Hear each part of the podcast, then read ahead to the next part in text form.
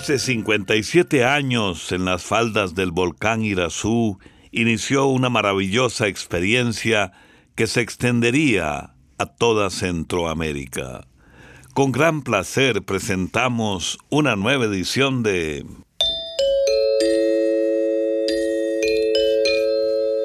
Oigamos la respuesta del Instituto Centroamericano de Extensión de la Cultura. Con nuestro lema, Comprender lo comprensible es un derecho humano.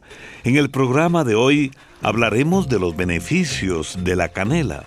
También sabremos si una persona que se ha vacunado o inmunizado contra el COVID-19 puede transmitir la enfermedad a una persona sana. Nos preguntan cuál fue el origen del agua en la tierra.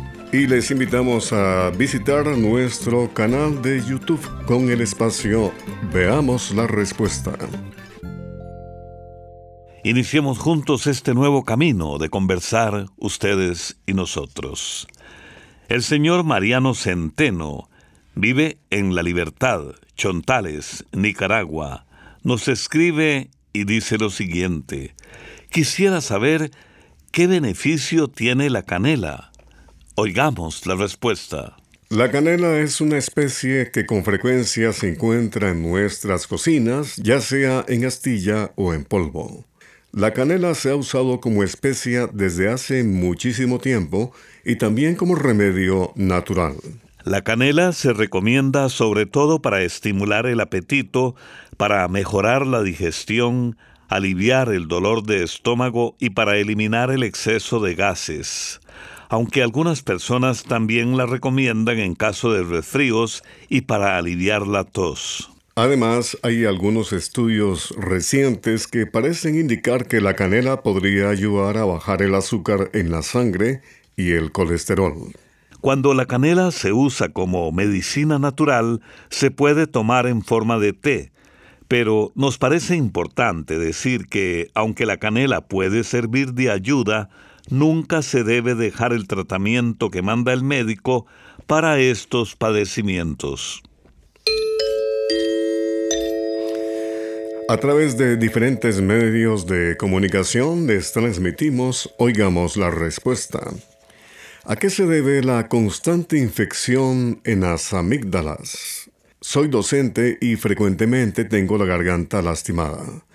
Es una pregunta del señor Joel Martínez desde Nicaragua. Escuchemos la respuesta. Las amígdalas son dos glándulas rosadas y ovaladas que se encuentran a los dos lados en la parte de atrás de la garganta. Forman parte del sistema de defensas que tiene el cuerpo. Su función es combatir las infecciones. Estas glándulas reaccionan cuando entran microbios por la nariz y la boca. La amigdalitis, que es una inflamación o hinchazón de las amígdalas, ocurre cuando las amígdalas están infectadas por un virus o una bacteria. Los virus y las bacterias que causan la amigdalitis pueden pasar fácilmente de una persona a otra a través de las gotitas de saliva. Las escuelas son lugares donde hay muchas personas, así que ahí es muy fácil que los microbios de una persona enferma pasen a otra. De manera que para no enfermarse lo que debe hacerse es procurar mantenerse alejado de cualquier persona que tenga amigdalitis o dolor de garganta y lavarse las manos con agua y jabón con mucha frecuencia. Vamos a decirle que el tratamiento de la amigdalitis va a depender de si es causada por una bacteria o por un virus. Cuando es causada por una bacteria, el médico va a recetar un antibiótico si la causa es un virus, no va a ser necesario tomar ningún medicamento. En este caso, lo que la persona necesita es descansar y tomar muchos líquidos. También puede ser bueno hacer gárgaras de agua con sal, y en este caso se pone media cucharadita de sal en medio vaso con agua tibia, y con esto se hacen gárgaras tres veces al día. Por último, queremos decirle que como usted menciona que muy a menudo tiene el problema de amigdalitis, lo mejor sería que vaya donde un médico otorrino-laringólogo para que lo examine, porque en algunos casos se aconseja operar las amígdalas. La operación no es peligrosa, pero solamente el médico puede decirle si conviene o no hacer la operación. En nuestra sección musical, la inspiración, el sentimiento y el canto a una pequeña mariposa marchita es Juan Carlos Sureña de Costa Rica que interpreta Anita. Anita llegó a la escuela con su carita de niña bien pintada. La noche le había dejado dos ojeras en su pálida mirada. Empezaron los bostezos con los clásicos sermones matutinos. La mañana comenzó, pero la niña se ha dormido entre los libros. Sueña, pequeña mariposa marchita, que han de florecer tus mejillas en la estación del fuego y la miel. Sueña, que ya compensaremos la vida, aunque haga falta incendiar el día que le negó la luz a tu piel.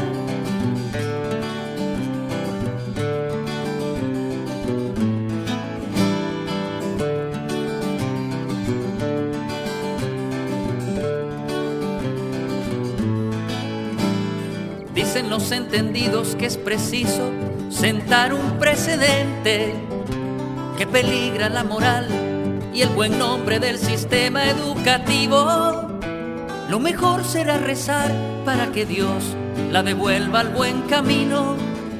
Eso es culpa del hogar, los entendidos pueden dormir tranquilos. Sueña, pequeña mariposa marchita, que han de florecer tus mejillas en la estación del fuego y la miel. Sueña, que ya compensaremos la vida, aunque haga falta incendiar el día que le negó la luz a tu piel.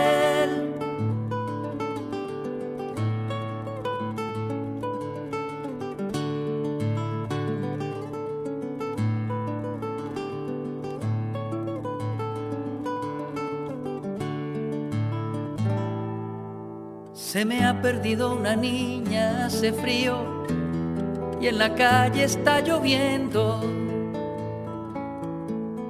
El ramito de chinillas que traías cada día en el pelo. No volverá a dibujar aquel jardín de ternura y de inocencia. Mientras tanto en el café se sigue hablando del hambre y la conciencia sueña, pequeña mariposa marchita, que han de florecer tus mejillas en la estación del fuego y la miel. Sueña que ya compensaremos la vida, aunque haga falta incendiar el día que le negó la luz a tu piel.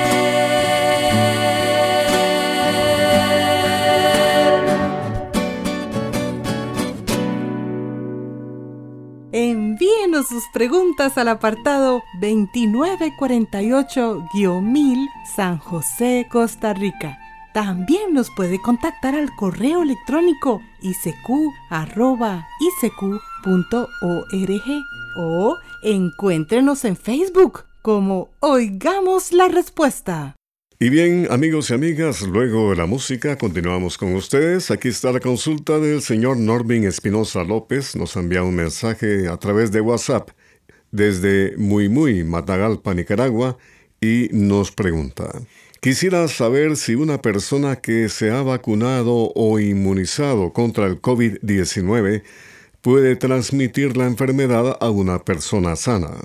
Escuchemos la respuesta. Aunque una persona haya sido vacunada contra el COVID-19, si se contagia con esa enfermedad puede transmitir la enfermedad a otras personas. Entonces, ¿quiere decir que podemos contagiarnos a pesar de estar vacunados? Sí, porque las vacunas no son perfectas. Las vacunas nos protegen, pero no al 100%. Siempre existe la posibilidad de enfermarse, aunque, eso sí, el riesgo es menor. Entonces, ¿Cuál es la importancia de vacunarse? Bueno, las vacunas son muy importantes porque sirven para luchar contra la enfermedad. En caso de que una persona vacunada se contagie de COVID-19, la enfermedad va a presentarse en forma más leve y en algunos casos ni siquiera va a dar síntomas. ¿Quiere decir que esta es la razón por la que las autoridades de salud insisten en la necesidad de vacunarse? Así es porque así en la mayoría de los casos los pacientes que se contagian no se agravan ni mueren.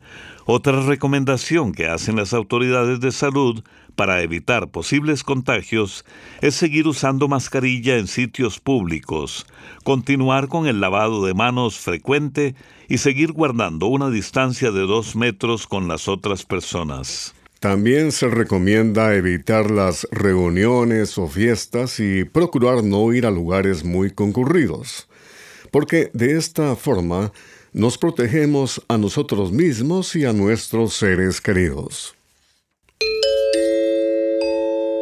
Comprender lo comprensible es un derecho humano. El señor Isaac González Rovida vive en Corregimiento de Ancón, Panamá se comunica con nosotros y dice, quiero saber cuál fue la inundación más grande del mundo y cuándo y dónde ocurrió. ¿Cuántas pérdidas materiales y humanas dejó? Oigamos la respuesta. Hay dos inundaciones que son consideradas como unas de las más destructivas que han ocurrido desde que se tienen registros históricos y las dos ocurrieron en China. Una sucedió en 1887 cuando el río Amarillo, que es el segundo río más largo de China, se desbordó destruyendo varios diques a su paso.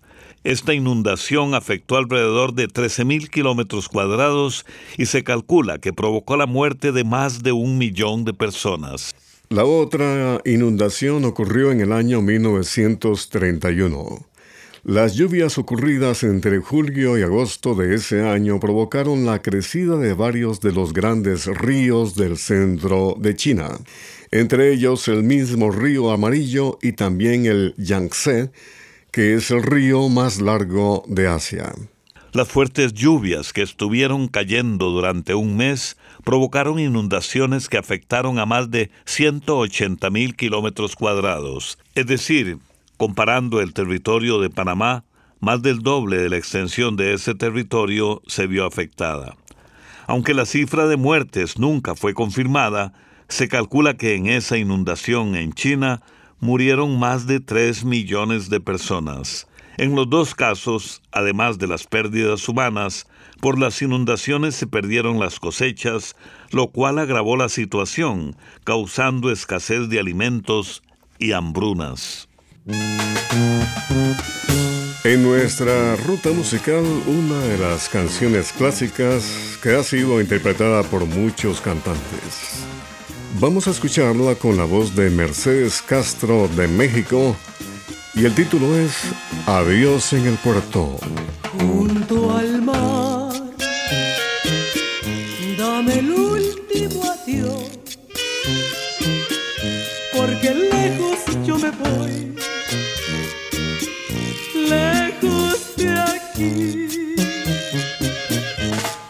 pero yo, ay, qué triste me voy,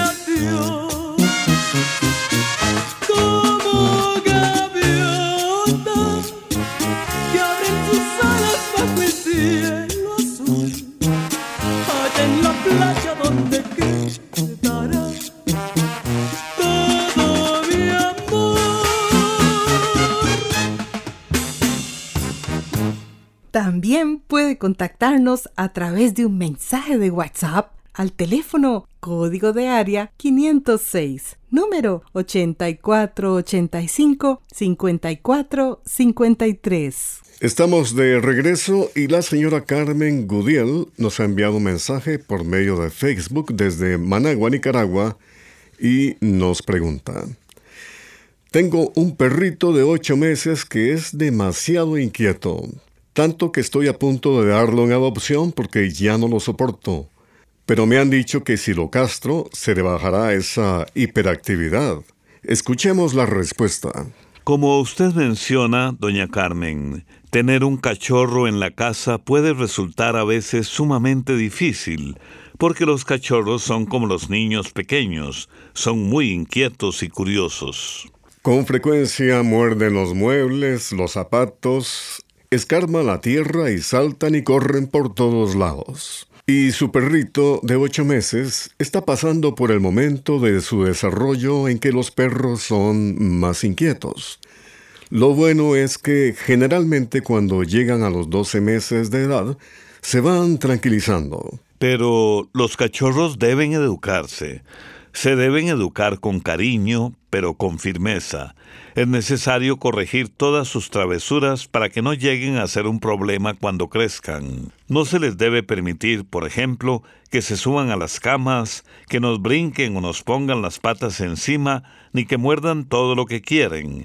Además, los cachorros se deben acostumbrar a tener un horario fijo para las comidas. Para que los cachorros se mantengan un poco más tranquilos, lo que se aconseja es sacarlos a hacer ejercicio y jugar con ellos, por ejemplo, con una bola, porque así gastan un poco su energía.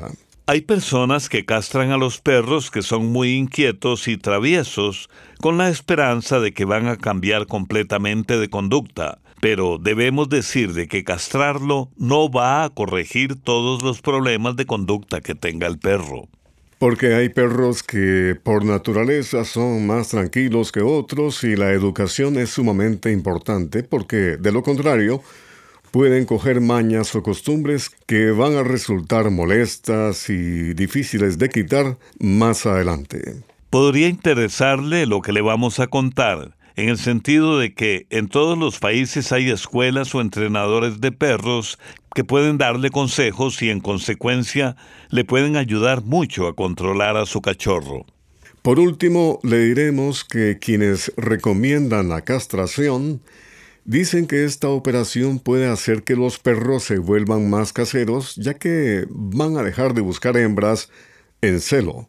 Esto evita que se escapen y que se expongan a accidentes. Además, una vez que el perro ha sido castrado, deja de marcar territorio y se va a volver un poco menos agresivo. Comprender lo comprensible es un derecho humano. El señor Henry Varela Esquivel vive en San Rafael de Heredia, en Costa Rica, y pregunta, ¿Cuál fue el origen del agua en la tierra? Oigamos la respuesta.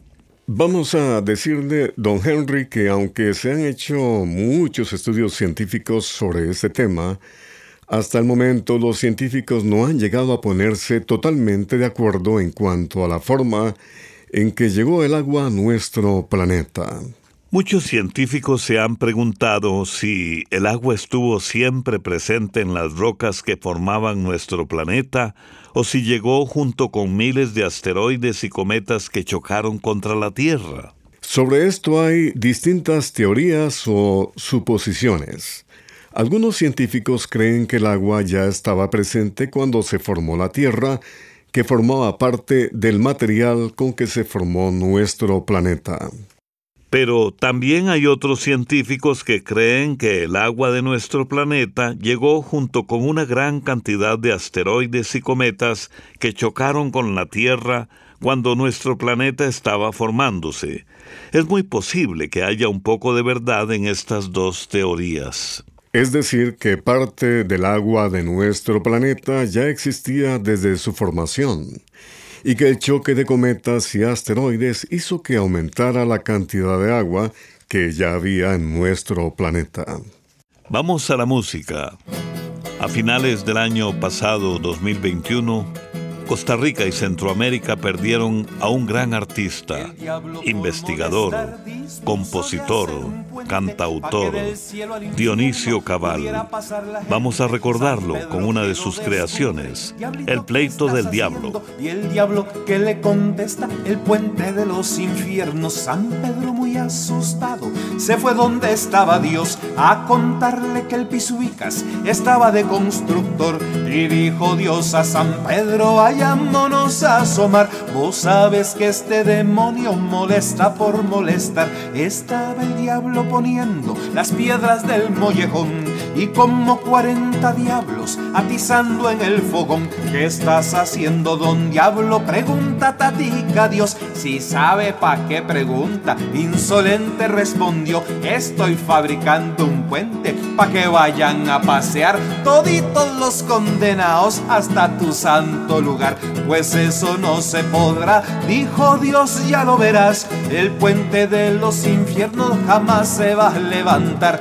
¿Y cómo será la cosa? Si ya llevo la mitad, te echaré los abogados, ellos te van a parar. Y se echó a reír el diablo como nunca más se rió.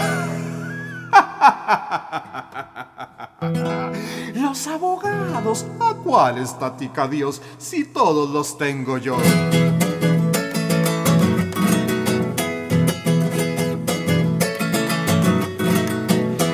Hace tiempo que aprendí, dijo el diablo con malicia, que los puentes del derecho no van siempre a la justicia y son miles los notarios, abogados y doctores en las pailas del infierno los tengo por servidores. Mas Dios que escribe tan recto entre renglones torcidos, le dijo vos acordate de que los juicios son míos. Por eso Dios inventó hacer el puente primero con la luz del arco iris para que suban los buenos. Y mientras tanto en el mundo que está tan triste y maltrecho, el diablo enseña a hacer puentes en la escuela de derecho. Si no abrimos la ventana, nos metemos por el techo. El diablo enseña a hacer puentes en la escuela de derecho.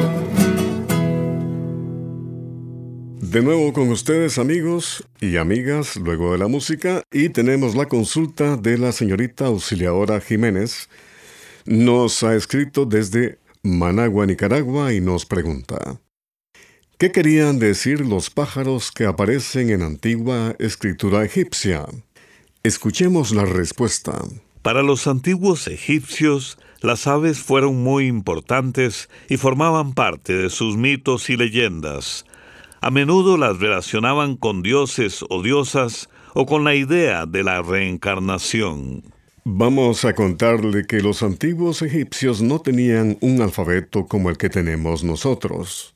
Pero hace unos 5.000 años inventaron una manera de escribir usando dibujos o jeroglíficos, que es uno de los sistemas de escritura más antiguos que existen y era muy complicado.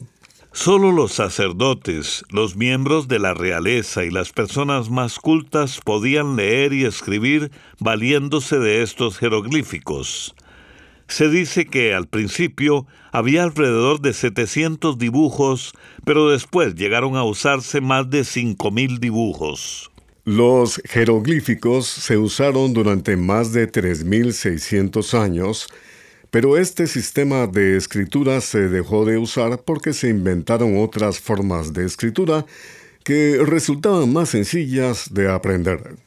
A los estudiosos les ha tomado mucho tiempo poder ir comprendiendo y traduciendo estos antiguos jeroglíficos egipcios. Actualmente se sabe que la representación de un mismo animal podía querer decir cosas muy distintas. Por ejemplo, el dibujo de un pato podía representar al animal, pero a veces ese mismo dibujo debía leerse como la palabra hijo. De la misma manera, el dibujo de una garza podía representar al animal, pero si la garza estaba posada sobre una rama, debía leerse como inundación. Por ejemplo, Ra es el dios más importante para los egipcios.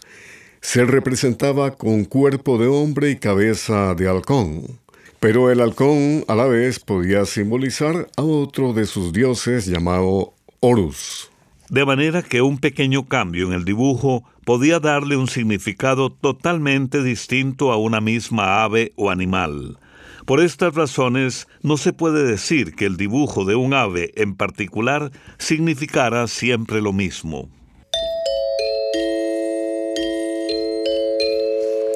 En el final de nuestro programa, una frase del científico Isaac Newton.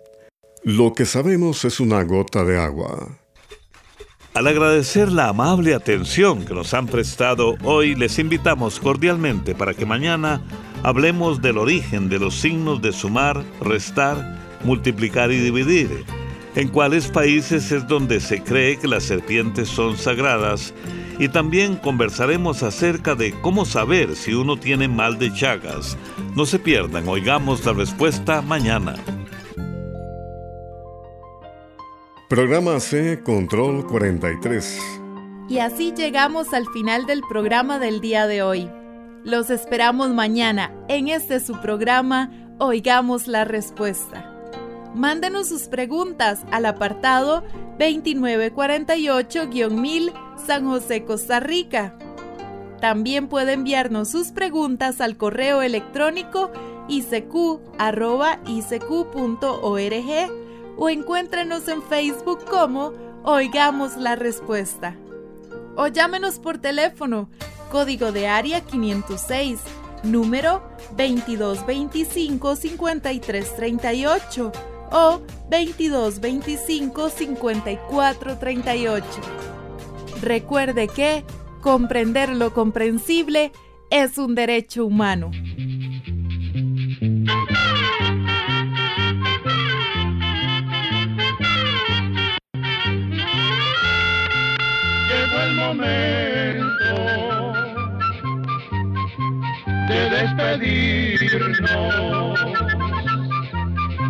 Se va a la escuela, se va cantando